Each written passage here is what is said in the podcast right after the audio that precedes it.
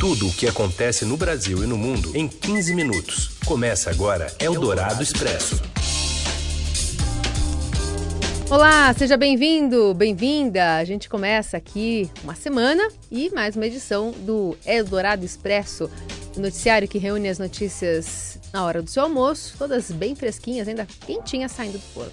Em 15 minutos aproximadamente, você nos acompanha primeiro pelo rádio aqui no FM 107,3 da Eldorado e já já, acabando, o programa vira podcast. Nessa parceria da Rádio Eldorado com o Estadão, aliás, tem uma outra parceria, você pode nos ver na TV Estadão, tem uma versão do Eldorado Expresso já disponível para você desde as 11 horas da manhã. Eu sou a Carolina Ercolim, ao meu lado está o Raíssen Abac e esses são os destaques desta segunda, dia 11 de novembro. Eldorado Expresso. Vazio de poder na Bolívia. O país está sem presidente após a renúncia de Evo Morales, do vice e dos presidentes do Senado e da Câmara. O governo lança hoje um plano de geração de empregos com foco em jovens e pessoas acima de 55 anos. E ainda a Fórmula 1 chegando a São Paulo e as Panteras de volta ao cinema, 40 anos depois da série original na TV. Eldorado Expresso. A renúncia de Evo Morales após três semanas de protestos contra sua reeleição e depois de perder o apoio das Forças Armadas deixa um vácuo de poder na Bolívia. Ainda não se sabe quem comanda o país. A Constituição prevê que a sucessão começa com o vice-presidente, depois passa para o presidente do Senado e termina com o presidente da Câmara dos Deputados. Mas todos eles renunciaram com Evo. Neste cenário, a segunda vice-presidente do Senado, a opositora Janine Anhes, reivindicou o direito de assumir a presidência da Bolívia. E, segundo ela, um governo de transição terá a missão de renovar o Tribunal Supremo Eleitoral e convocar eleições em um prazo de 90 dias, de acordo com a Constituição. Evo Morales estava no poder desde 2006 e tinha sido reeleito para um quarto mandato a partir de 2020, mas a oposição e organismos internacionais apontaram fraudes. No domingo, antes da renúncia a pedido das Forças Armadas, o próprio Evo havia anunciado a realização de novas eleições. As últimas horas, após a renúncia do presidente, foram marcadas por protestos, saques, depredações e incêndios em La Paz e em outras cidades bolivianas. O paradeiro de Evo Morales é desconhecido. Ele deixou La Paz no avião presidencial com destino à cidade de Chimoré, no estado de Cochabamba. O jornal argentino Clarim chegou a informar que o ex-presidente boliviano foi para a Argentina, mas a informação ainda não foi confirmada. Eldorado Expresso. O presidente Jair Bolsonaro participou nesta manhã de solenidade de inauguração do complexo habitacional Aloysio Campos, em Campina Grande, na Paraíba. É a primeira vez que Bolsonaro visita o estado após ser eleito. Ao discursar, o presidente afirmou que o Nordeste, palavras dele, é uma parte importante do Brasil e chamou os nordestinos de cabras da peste. Não temos base, temos brasileiros como vocês. O Nordeste mora no coração de todo mundo. O Nordeste é uma parte importante do nosso Brasil. Não tem como falar em qualquer lugar do Brasil sobre o nosso futuro sem falar em vocês, nordestinos, cabra das pestes. Ao falar sobre a aprovação da propostas ou de propostas no Congresso, Bolsonaro afirmou que o quadro de políticos no Brasil melhorou. Recebi a missão de administrar esse país, mas para fazê-lo temos que ter bons políticos ao nosso lado. E graças a Deus, o quadro de político no Brasil melhorou e bastante. Temos aprovado muita coisa na Câmara e no Senado, com convencimento, com entendimento. O Minha Casa Minha Vida foi criado em 2009 no governo do petista Luiz Inácio Lula da Silva. O programa deve ter o nome alterado agora no mês que vem. E a viagem já estava programada havia semanas, mas coincide com a retomada política de Lula, que tem no Nordeste seu principal reduto. O ex-presidente deve participar da versão pernambucana do festival musical batizado Lula Livre no dia 17 em Recife. E ainda nesta semana existe a possibilidade de o petista visitar Salvador para participar de uma reunião da executiva do PT. Eldorado Expresso.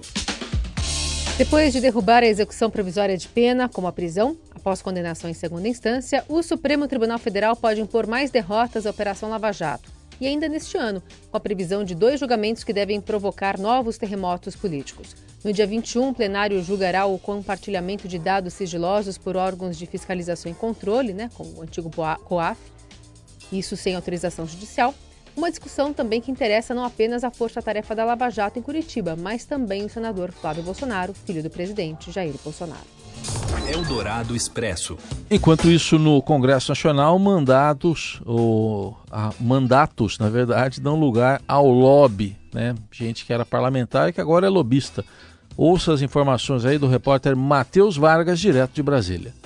Boa tarde, Carolina e Heisen. Derrotados nas últimas eleições, ex-parlamentares viram lobistas e usam influência para defender interesses privados nos gabinetes do Congresso e abrir portas para empresários no governo.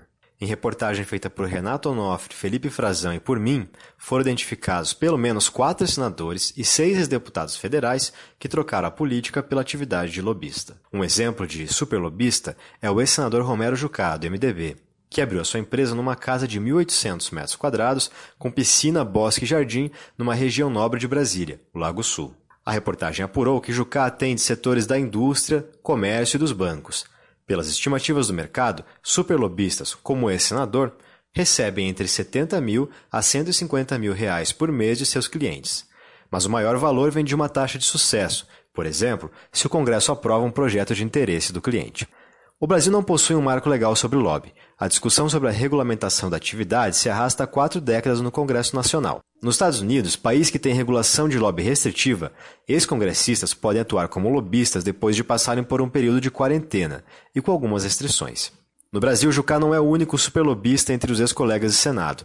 O ex-senador e ex-governador petista Jorge Viana, do Acre, tem levado clientes à residência oficial do presidente do Senado, Davi Alcolumbre, e a gabinetes do governo Bolsonaro. Outro exemplo é do ex-senador tucano Cássio Cunha Lima, da Paraíba, que montou a sua empresa após perder a eleição. O ex-deputado federal Marcos Pestan, do PSDB de Minas Gerais, chegou a recusar em agosto voltar ao Congresso, quando foi chamado para assumir uma vaga de suplente na Câmara dos Deputados. Além de afirmar que está desiludido com a política rasa, baseada principalmente nas redes sociais, Pestana migrou para a iniciativa privada. Como lobista, ele defende empresas do setor de saúde. Para Pestana, há distorções sobre as regalias que a vida política e o lobby trazem, e é errado associar as atividades à corrupção. Eldorado Expresso. Olha, o governo lança ainda hoje a sua maior ofensiva para a criação de empregos. O programa Verde Amarelo será anunciado com pompa pelo presidente Jair Bolsonaro em evento no Palácio do Planalto. E esse programa terá como foco em jovens, né, o, o foco em, nos jovens de 18 a 29 anos e trabalhadores acima de 55 anos, e prevê a redução de encargos trabalhistas para os empregadores. O governo espera criar 4 milhões de empregos nos próximos três anos, com os benefícios, e a estimativa é que o custo de contratação seja reduzido em 32%. Eldorado Expresso. Pela segunda vez na mesma edição, o Enem registrou casos de vazamento após o início da prova. Ontem, no meio da tarde, passaram a circular em grupos de WhatsApp fotos das questões. Em entrevista coletiva, o ministro da Educação, Abraham Weintraub, minimizou o vazamento e afirmou que a divulgação da prova em redes sociais antes do término da aplicação não causou danos. Os responsáveis, segundo ele, serão punidos e o que interessa para o candidato o gabarito oficial vai ser divulgado na quarta-feira. Quem for, quem tiver feito a prova com a senha lá, o número de inscrição, pode entrar no site do Enem, que é o enem.inep.gov.br. Eldorado Expresso. Bom, é uma semana de muita aceleração, né? Muitos sons aí que vão, vão percorrer especialmente aqui a cidade de São Paulo. Tem Fórmula 1 chegando no Brasil e com homenagens a Ayrton Senna, o melhor de todos. Os detalhes vêm com Robson Morelli amigos! Hoje eu quero falar da Fórmula 1. A Fórmula 1 está desembarcando em São Paulo para mais um GP do Brasil em Interlagos é, no fim de semana. Lewis Hamilton, campeão, seis vezes campeão do mundo, vai estar entre a gente. O Estadão vai conversar com ele por alguns minutos com exclusividade. Vamos perguntar do amor dele pela, pela, pelo GP do Brasil, por Interlagos. Existe a possibilidade, e talvez já seja definido nesta semana, se o GP de São Paulo vai ir para o Rio de Janeiro, se volta para o Rio de Janeiro, se permanece em São Paulo. Existe um contrato por mais é, uma temporada, então em 2020 a corrida continua em São Paulo, continua em Interlagos, mas como todo mundo sabe, já foi muito noticiado, o Rio de Janeiro está querendo levar a prova de volta para lá com apoio do presidente Jair Bolsonaro. Lá atrás, né, no começo do ano, ele falou que 99% é, de chances, de certeza, de que o GP mudaria para o Rio de Janeiro. Tudo isso vai estar tá em pauta nessa corrida aqui em São Paulo. É, hoje o Estadão faz uma reportagem muito legal é, de um designer que recupera ah, o Copersuca, lembra dele? A única equipe brasileira na Fórmula 1. Ele recupera esse carro, ele mostra esse carro é, para o Wilsinho Fittipaldi, né, que corria junto com o Emerson é, na época, e a gente faz uma reportagem bem legal disso. Esse carro vai para o Museu da Família Fittipaldi. E também ainda no sábado, lá em Interlagos, o, o sobrinho do Senna, né, o Bruno, vai correr com aquela McLaren, vai dar uma volta na pista, o torcedor vai poder ver é, aquela histórica McLaren, né, é, em que o, o Senna ganhou aí as suas corridas, ganhou o seu primeiro campeonato em 1988. Vamos falar muito mais de Fórmula 1 nessa, nesta semana de GP aqui em Interlagos. É isso, gente. Um abraço a todos. Valeu! Eldorado Expresso. David, I think women can do anything. Just because they can doesn't mean they should. but I have so many talents. It's like I'm